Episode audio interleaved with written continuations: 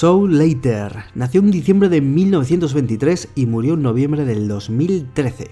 Pintó y fotografió por igual y casi, casi podríamos decir que de la misma manera. Desde 1940 comenzó a utilizar el color como ningún otro fotógrafo lo había hecho hasta el momento. Y eso le llevó a extrapolar su personalidad al punto máximo de lo que ahora consideramos la fotografía de calle y que él siempre ha considerado como, bueno, pasear con la cámara por las calles de su ciudad. Tanto entonces como ahora, Saul Leiter marcó un antes y un después en la historia de la fotografía. Vamos a conocerlo.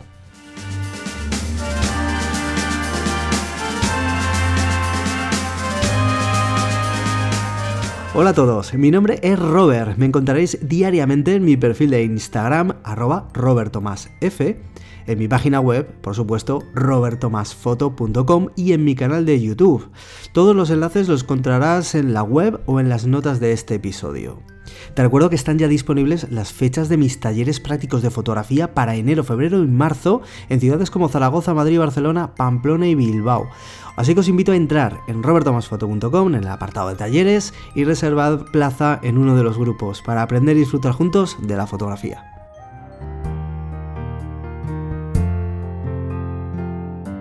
Esta serie de podcasts que están relacionados con los grandes maestros de la fotografía, os tengo que confesar que se me ocurrió a partir de una serie de vídeos dentro del canal de YouTube y a los que iré referenciando según el autor, ya que en esos vídeos podréis ver fotografías de estos autores que creo que completarán bastante bien la experiencia sonora de este programa, que al final es audio y está más pensado para escuchar y sentir que para ver.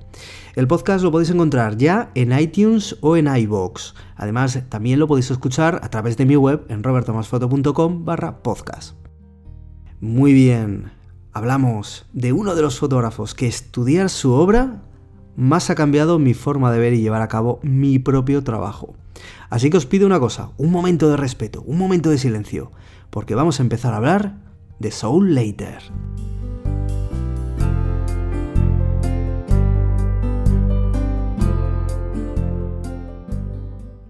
Hay que decir que Saul Leiter fue antes pintor que fotógrafo, y esto es literalmente cierto. La vocación temprana por el arte le hizo abandonar unos estudios teológicos con los que nunca estuvo muy de acuerdo, pero que bueno, que por temas familiares, como mucha gente le sucede, pues tuvo que adoptar desde joven. Sin embargo, pues el abandono de sus estudios fue pues, un trauma familiar y esto pues le inclinó a tener que abandonar un poquito su vida anterior y mudarse a la gran ciudad de Nueva York para convertirse en artista. La escuela expresionista abstracta de Richard Pousset d'Art lo recibió con los brazos abiertos, como no, viendo el excelente talento pictórico que tenía Leiter. Aunque en realidad Creo que todos tenemos que agradecerle a Eugene Smith que apareciera en su vida. Este fotógrafo, este excelente fotógrafo, sería el que terminara por cambiar el rumbo de su historia para siempre. Claro, la suya y la de otros muchos a los que nos inspiró desde entonces. Utilizó la fotografía de moda para comer y pagar facturas, y la fotografía de calle como medio de expresión. Como hemos adelantado, en 1948 abandonó el blanco y negro impulsado por esa necesidad que tenía de fotografiar igual que pintaba, igual que entendía la, expresión de su arte. Esto no era, mm, pues bueno, era necesario, necesitaba el color. El color como protagonista, el color como protagonista de formas, de sensaciones y de figuras. Lo interesante de la fotografía de Soul Later nace de su controvertida personalidad. Es un tipo bastante, bastante peculiar, alejado de focos, de reconocimientos. Eh, fue un artista que es increíble, porque nunca se definió como tal. Jamás pensó que su obra fuera de la altura de otros, como para estar a su lado en exposiciones fotográficas. Y a pesar de eso, su trabajo de calle agrupado en el libro Early Color fue reconocido por sus contemporáneos como una obra tan distinta y con tanta sensibilidad que automáticamente lo catapultó en el imaginario colectivo como uno de los grandes fotógrafos del momento, cosa que luego eh, pues se llevó a, ser considerado uno de los grandes maestros de la historia de la fotografía. Su trabajo como fotógrafo de calle, eh, pues vamos, coincidiréis conmigo que es la máxima expresión visual de la frase fotografiar de dentro a fuera. Es una frase que creo que retrata muy bien lo que era el sentir mm, personal de Saul Leiter. Porque la fotografía eh, de este autor no intentaba documentar hechos concretos, servía más bien para interpretarlos, desde siempre desde un punto de vista más personal que otros autores de esas calles de una Nueva York que era cada vez más eh, interesante.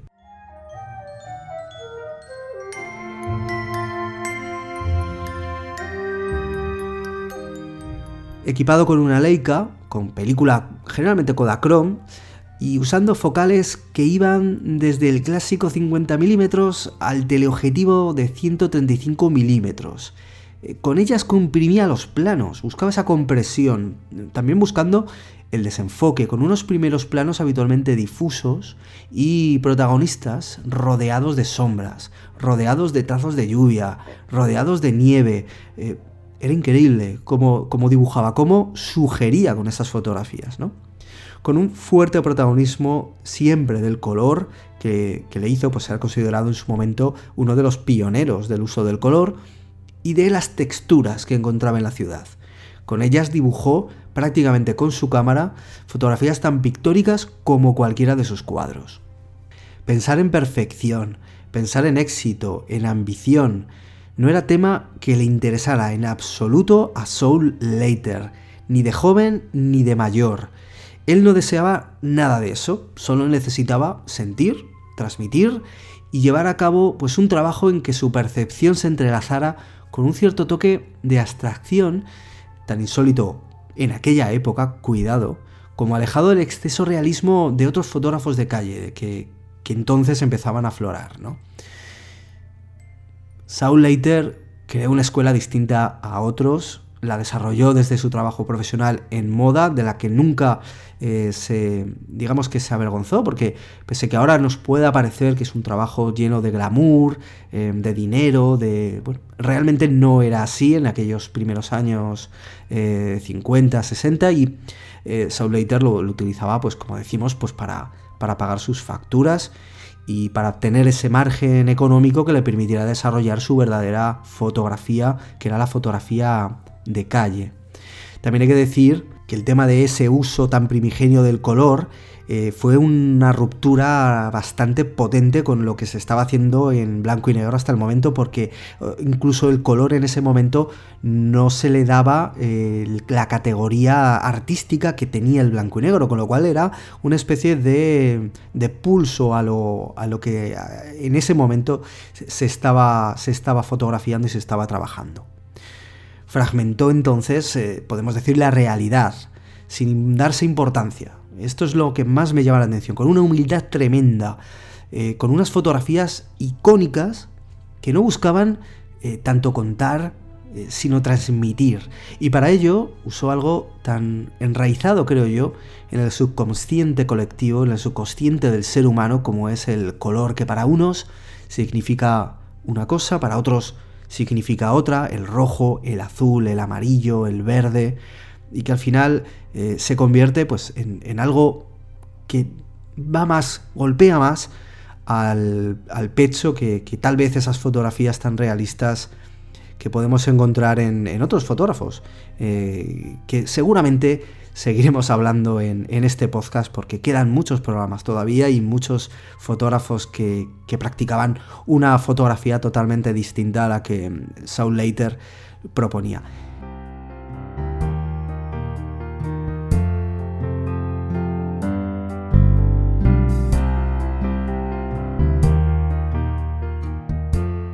Espero, sinceramente, que con este podcast os haya picado un poquito la curiosidad, echadle un vistazo al vídeo de YouTube, que os lo voy a enlazar de nuevo en las notas de este programa.